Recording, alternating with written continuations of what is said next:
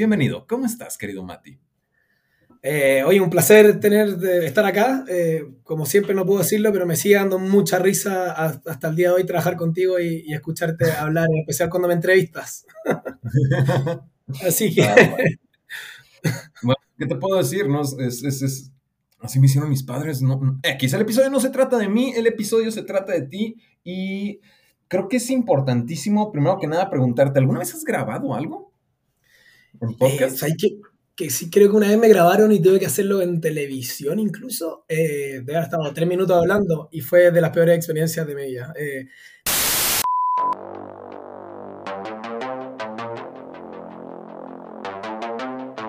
Se llegó el momento de hablar de una bomba de Hackmetrics nuestro director de producto, previamente director comercial, es una receta de energía positiva, una sed por descubrir que sigue y ruidos en Chile, que explotaron para sentar los pilares del Hackmetrics que conocemos el día de hoy.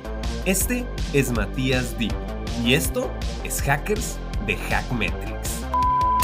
Nada, Mati, creo que lo primero que hay que arrancar es eh, platícanos un poquito de quién es Matías D, de dónde vienes, más contado a mí 100, 200 millones de historias. Eh, recuerdo mucho la, la, que me contaste de cómo te empezaste a madurar en, el, en la embajada australiana, si no me equivoco. Me, me, agarro de eso, ¿ya?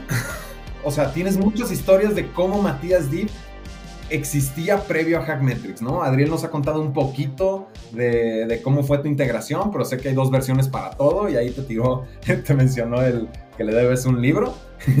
pero eh, nada, platícame primero que nada, ¿De dónde vienes? Eh, ¿Quién es Matías Di? Me gusta estructurar un poquito las cosas. Eh, el libro que Adriel me prestó es mío, por lo demás. Así que cuéntale de vuelta que no, le va no se le va a volver nunca. A los 20 años Matías Div era todavía un niño inmaduro, no significa que haya madurado mucho ahora, pero básicamente una de las primeras grandes aventuras que hice fue irme a intercambio. Eh, me iba a ir con dos amigos más a, intercambio a Australia. Eh, no, en verdad, sí, a Australia. Eh, y cuento corto, ellos no pudieron ir y la opción era o me quedaba en ese sillón que me encanta de la casa de mis padres, sentado en un sillón de cuero que, como que te sienta y te absorbe ¿eh? y te quedas ahí sentado toda una, dos, quince horas viendo Netflix eh, sin querer hacer nada más, te drena como la energía. O decir, bueno, ¿sabes qué? Primera vez que voy a tomar una decisión en mi real vida y me voy directamente, me voy solo y veamos qué pasa. Eh, no tenía un problema de inglés en ese momento que yo supiera, solamente sí era un poquito tímido en inglés, como no me salía tan bien y a veces soy un poquito perfeccionista, lo hablo mal y no quiero hablarlo. Escrito, entendido, era bastante bueno. Llego a este lugar que no era la embajada, sino que era literalmente en Policía Internacional, en el aeropuerto de Sydney. Y en el momento en que bajo, tengo que hablarle al, Policía Internacional, que por lo demás te están mirando los ojos, la boca, las manos, a ver si estás nervioso, sudando, qué, qué tipo de, de, de, droga vienes trayendo, es un chileno de, Santiago que dudas de que es que no traigo nada mal, pero ¿y si sí? Exacto, y te empieza a poner nervioso tú y entre medio de eso dije, tengo que hablar inglés y como que no sabía, era un inglés australiano por lo demás, que era un poco más complejo, es como escuchar a un inglés de Inglaterra, imagínate un chileno de Chile hablando español. Eh, no mi acento, que es medio raro ya, una mezcla entre mexicano, chileno, argentino, español, eh, por diversas razones de empresa y vida, pero, cuento corto, vamos atrás, soy un poco disperso, eso es parte de la identidad y llegué a, la, Policía Internacional, empiezo a hablar con este compadre, y el momento de hablar me dice, bueno, pásame tu documento. yo, uh, nervioso. De esas veces que se te supermina la vista. 15 segundos, se me cae un telón en los ojos, con una blackout, y hago como, y le digo, sorry, y me voy hacia atrás, me voy lentito para que no piense que estoy escapando, y me voy hacia atrás. Y eh, llego atrás, me quedo, no sé, 15 minutos y estoy seguro que me estaba mirando. Y en ese momento digo, ya, bueno, ¿qué hago? Eh, bueno, y, Mati, tenéis que volver cabeza adelante y ya estás en otro país, no tenéis otra, otra opción. Ya estás al otro lado del mundo, güey.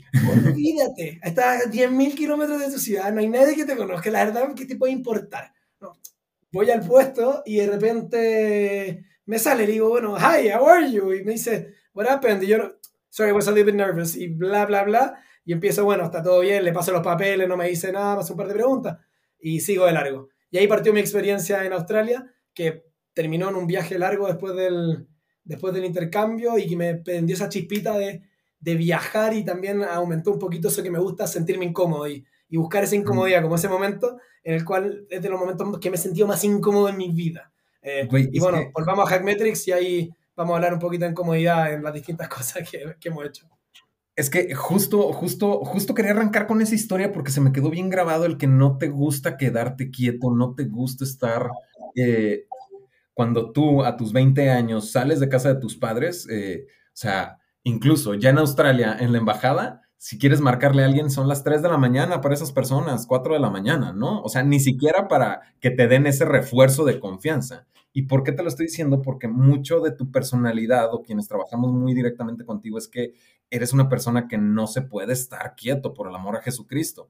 Siempre estás sacando cosas, siempre estás haciendo algo y es mucho de tu personalidad el irte a pegarte los retos, a la deriva, a la incertidumbre y ponerle calma, ¿no? Por lo menos yo lo siento que por ahí funciona. Veo tu sonrisa diciendo... estoy poniendo rojo, gracias César. Pero bueno, el tema es justamente quiero saber cómo es que dentro de estos brincos que has tenido a lo largo de tu vida, cómo fue tu llegada a Hackmetrics, ¿no? Porque Adriel nos ha platicado un poquito, pero siento que lo pinta un poco fatalista y me encantaría escuchar porque él llega y dice, pues llegaste, llegó y a los dos meses ya no tenía sueldo, ¿no? Pero obviamente no es como que te haya motivado el llegar a no tener sueldo, a ti te motivaba otras cosas y es parte del no quedarte quieto. Eh, sí, de hecho, sí. Ahora, él lo pinta fatalista y si él lo pinta fatalista, te cuento lo que realmente era fatalista. Eh, partamos el momento en el cual Adri me dice, bueno, Mati, eh, únete a Hackmetrics. Fue el momento, el, uno de los peores días de mi vida, que está en una, un problema en mi cabeza entre que estaba a punto de cerrar la empresa y está eh, en el momento en que me ganaba un fondo. Eh, y en ese momento me dice... Eras fundador de Liquid Stock entonces. Liquid Stock. Perdón, estoy yo pensando en mi mente con una cara de, una cara de culo, digámoslo, literalmente, eh, mirando hacia adelante, hacia el piso en realidad, y voy pasando por ahí y se me acerca Adri y me dice, buena, ¿cómo estáis? ¿Qué te pasa? Y yo lo miro y digo, uff, no sé si estoy entre que cierre la empresa o, la continúo hoy día. Estoy en ese momento. En ese momento. Me dice, tranquilo, cuando cerré la empresa, te venía Hackmetrics. Yo, ja, ja, ja, buena, buena. No, no, en serio. Digo, ja, ja, buena onda, vale, vale. Y me voy. Eh, y en eso, bueno, termina siendo que me ganó el fondo y entre medio de ese tiempo, yo ya estaba empezando, porque estaba una disyuntiva en qué estado, en qué estado estaba con la startup. Eh, había minimizado todos mis costos y estaba en un equipo muy chico.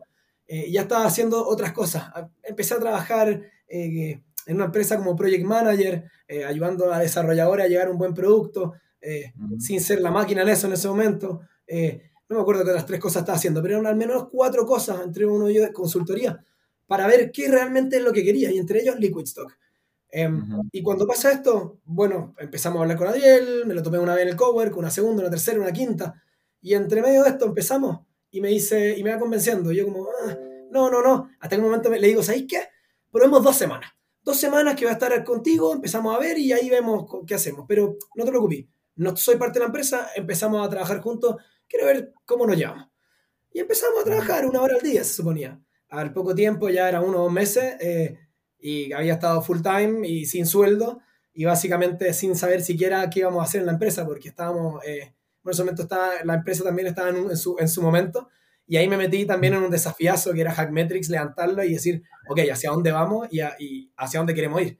Eh, a ver, antes de entrar ahí, déjame te detengo tantito porque eh, me quedé, me quedó súper flotando en la cabeza el que traías cuatro proyectos independientes, güey, y es otra vez Matías. Eh, no quedándose en el sillón, güey. Y creo que también hasta lo puedo hilar con, la, con esa historia que tomaste una decisión para el resto de tu vida, güey para, o sea, me gusta el no quedarme en el sillón, güey. Again, te estoy sobre, eh, te estoy sobreinflando, ¿no? Lo que sea, X. A lo que voy es que traías cuatro proyectos. ¿No sientes que tal vez parte de lo que pudo haberte impactado en, tu startup era como esa diversificación de, objetivos, güey? De todas maneras, de todas maneras, pasa mucho que a veces soy un poco disperso eh, y entre que persigo muchos objetivos, a veces terminaba no llegando al, al filo de cada uno. Era mi primera startup también, Em, y definitivamente estaba inmaduro para varias cosas, eh, pero tiene que ver también con no poder estar quieto.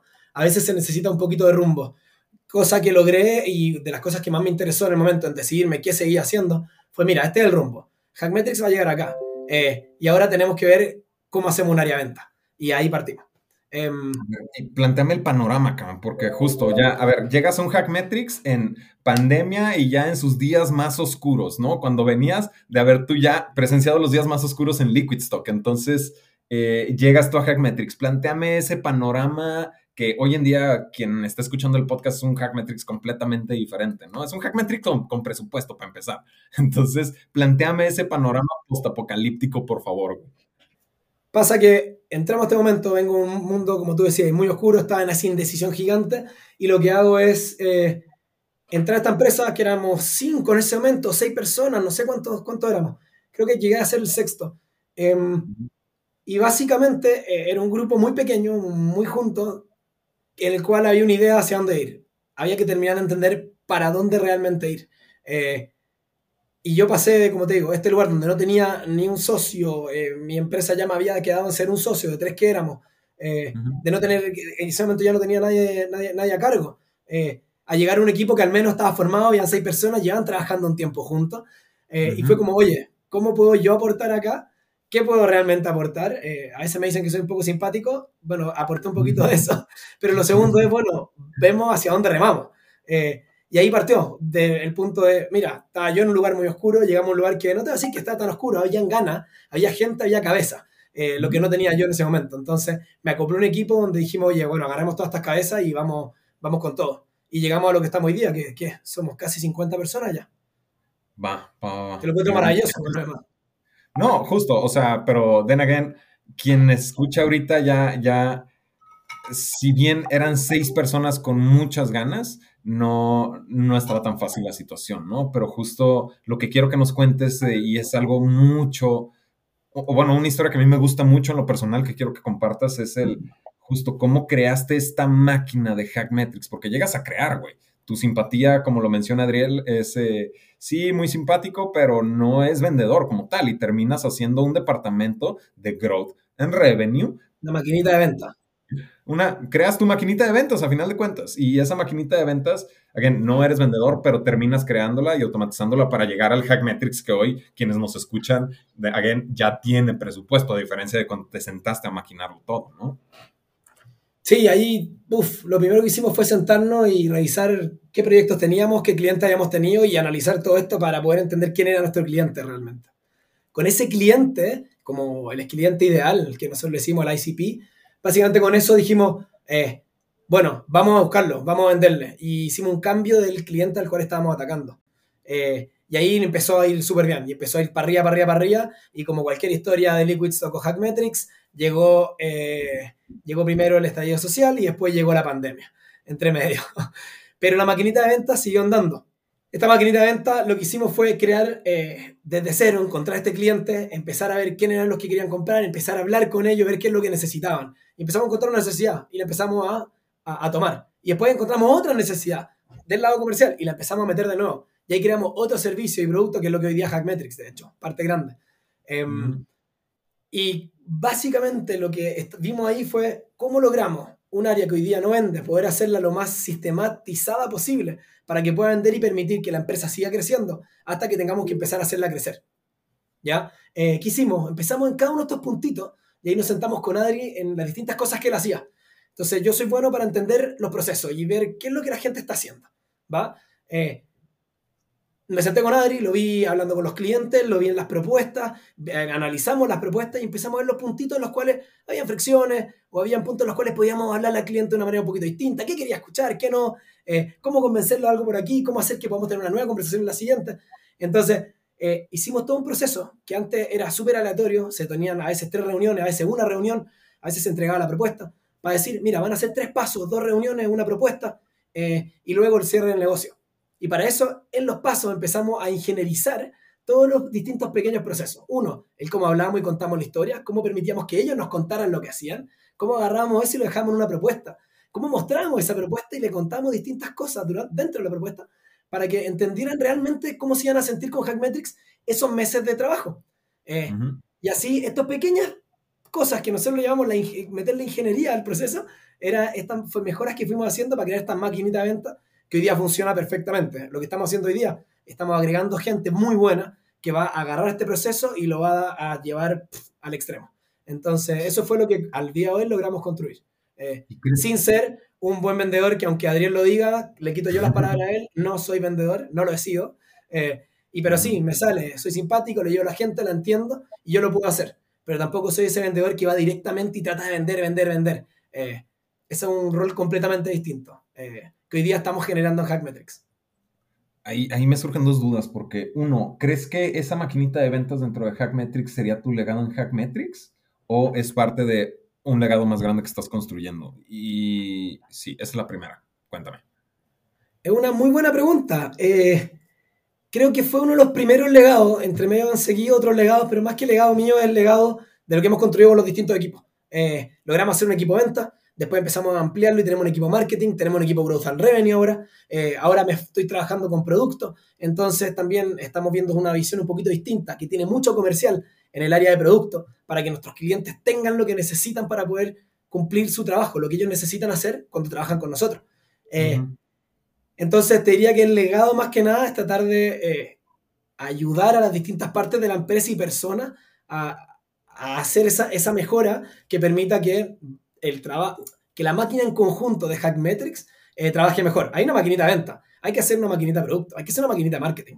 y todas esas máquinas son pequeñas maquinitas de la máquina Hackmetrics. Entonces, más va por ahí, de ver cómo construimos estas pequeñas maquinitas que van a acoplarse a la, máquina final, que es la que tiene el sentido, hacia dónde vamos. Uy, y sientes, o sea, me encanta esa respuesta porque justo, o sea, yo ya sabía que, que, no iba a ser tu único legado dentro de Hackmetrics, porque alguien como este, trabajo directamente contigo, pues yo ya sé para dónde vas. La cuestión aquí es que todo esto que estás dejando plasmado y si lo aterrizamos a la visión de Adriel, hay que escuchar el episodio de Adriel, por supuesto, en el que te habla de que Hackmetrics va a trascender eh, y lo veíamos como en un mundo distópico donde la humanidad ya no existe, pero el holograma de Mike Metrics sigue en este mundo postapocalíptico. Eh, incluso se está quedando también esa pequeña huella que tú dejas, ¿no? Dentro de, again, la trascendencia de Hackmetrics. La pregunta aquí que te quiero hacer es que dentro de toda esta diversificación, toda esta diversificación y dispersión, la pregunta es, ¿qué es lo que quería Matías Dib lograr? Y si se veía en una startup de, ciberseguridad, armando máquinas, de, máquinas, armando relojitos en todos los departamentos. Hablando de eso, cuando partí la, siempre he estado haciendo este tipo de cositas y mejorando, eh, siendo muy insistente, muy, muy hincha pelota. De hecho, se dice que voy encima de la gente y veo cómo puedo ayudar a mejorar, etcétera, aunque no me lo pidan, por lo demás. No sé si será muy bueno eso. Eh, me acostumbro, ya me he dado cuenta que a veces es mejor ni tratar de hacerlo. He tenido una buena experiencia, mala experiencia con eso. Pero sí, partí en un momento en cual eh, salí del colegio, no tenía idea qué estudiar y dije, bueno, voy a estudiar ingeniería civil porque voy a tener el amplio abanico de ver realmente qué me gusta. Y entre medio de eso, no fue mi carrera preferida durante el transcurso, lo, lo fui pasando todo, pero hubo un momento en el cual entramos a la parte industrial y entramos a lo de procesos. Esa parte me gustó mucho. Y después me fui también por un área que era tecnología de la información. Eh, que ahí también me metí también en proceso. Ahora, tecnología de información, ¿por qué me fui? Porque vi que la tecnología de información ya era el presente y que iba a ser mucho en el futuro. Y quería poder entender la forma en que una persona digámoslo así, normal, eh, habla con alguien como yo, que entiendo de los dos lados, y terminamos hablando con alguien muy técnico, eh, un desarrollador, un hacker. Eh, y ahí es donde llegamos a ciberseguridad, donde decimos, oye, y estoy en la empresa de ciberseguridad, pero ¿cómo llegaste ahí? No, la verdad, el camino me fue llevando, porque entre medio de las cosas que fui haciendo, terminé en mi startup, creando tecnología, ya estaba un paso más cercano a llegar a, a la ciberseguridad. Entonces, nunca lo vi como un paso tan loco, sí, fue un paso que me llevó a ciberseguridad y aprender algo nuevo. Eh, de nuevo, inquieto de no solo quedarme en lo que entiendo de eh, desarrollo y tecnología, sino que pasar a ciberseguridad, que es un ambiente completamente distinto. Volví a ese punto y tiene 500 aristas. O sea, hasta el día de hoy no termino de descubrir todo lo que es ciberseguridad. Estáis todos los días aprendiendo algo nuevo. Y bueno, es lo interesante de Hackmetrics, que no tenemos un área de desarrollo, un área de venta y un área de marketing. Tenemos un área de hackers, un área de compliance, un área de desarrollo. Eh, es súper completo con mucha gente muy distinta, lo cual me encanta, que creo que también es algo que hemos podido crear, que es como esa cultura Hackmetrics, eh, cómo hablamos, cómo nos relacionamos, eh, la gente que está dentro hoy día tiene una onda, cada área tiene su onda, pero todos tenemos como una onda, creo. Basada en eso, creo, el pensamiento más, lateral, el pensamiento hacker. Cómo ¿cómo hackeo esta situación? ¿Cómo, cómo lo hago de otra manera? ¿Cómo, Ujú. cómo cambio la forma en que estoy haciendo algo? Eh, para mejor. A ver, pero, por ejemplo, si cada departamento tiene como su personalidad, digo, tú y yo somos parte de ese mismo departamento, pero tú como ponle líder, lo que tú quieras, ¿cómo describes a Growth? Si alguien quiere entrar a trabajar con Growth en Revenue. Más que cómo escribo a Growth, es cómo escribo a la persona que tiene que entrar. Si quiere entrar a Growth, tiene que tener buena energía, tiene que tener motivación, eh, ser muy potente, eh, tener ganas, tener ganas de crear y de trabajar en equipo. Creo que eso es lo clave. Eh, y una de las cosas que a mí más me gusta, que de hecho fue una de las cosas que creo que por la cual entré a mi primera, mi primera pega, eh, trabajo, pega en chileno, eh, Gracias. es las ganas de aprender. Eh, nos gusta mucho aprender y que la gente quiera aprender. Eh, básicamente estamos siempre ahí porque estamos ayudándonos con las personas de al lado o buscando ayuda para poder entender algo nuevo eh, y ver cómo eso mismo, de lo que está haciendo la persona al lado, te impacta a ti. Entonces, ir continuamente aprendiendo y ver qué más podemos hacer y cómo lo podemos hacer mejor. Entonces, eso es lo que veo en Growth. Eh, podemos a veces no ser los más técnicos, pero tenemos ganas, tenemos ganas. A huevo, me encanta. Sí, todos tenemos ganas en Growth. ¡Woo! ¡Woo! Entonces, ¡Sí! a huevo.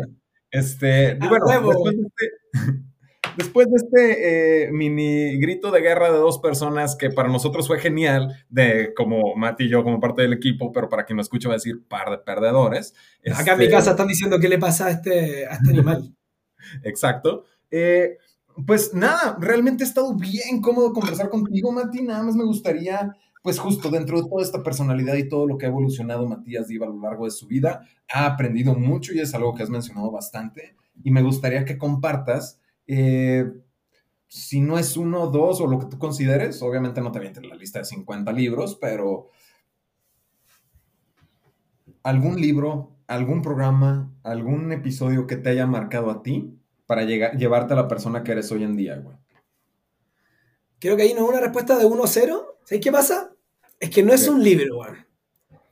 Yo al menos tengo una, tengo una política. Mi política es, cada libro que me leo me tiene que, tengo que al menos sacar una palabra. Si no logro sacar una palabra que me sirva del libro, el libro es una basura. Y hay libros que son los típicos de autoayuda y te repiten cinco mil veces la misma frase de cinco palabras. Y hay veces que esa es la frase que tenés que llevarte. Eh, la ley de los cinco segundos, ponte de un libro. Eh, Five Seconds Ajá. Law, creo que se llama. No, no fue mi libro preferido, pero me decía, me dio una cosa de que cada vez antes de decir que no o, o- no hacerlo, piensa cinco segundos hacia atrás y di uno, dos, tres, lo tengo que hacer, voy. O sea, estoy pensando, oye, ¿queréis subir un cerro? Obvio que no quiero subir un cerro, tu cuerpo te dice que no queréis subir un cerro. Estás cómodo en tu casa, en tu maldito sillón, pero ¿qué vaya a hacer? Cinco, cuatro, tres, y antes de que termine en el uno, me paro, me paré, ya estoy en el cerro, me fui.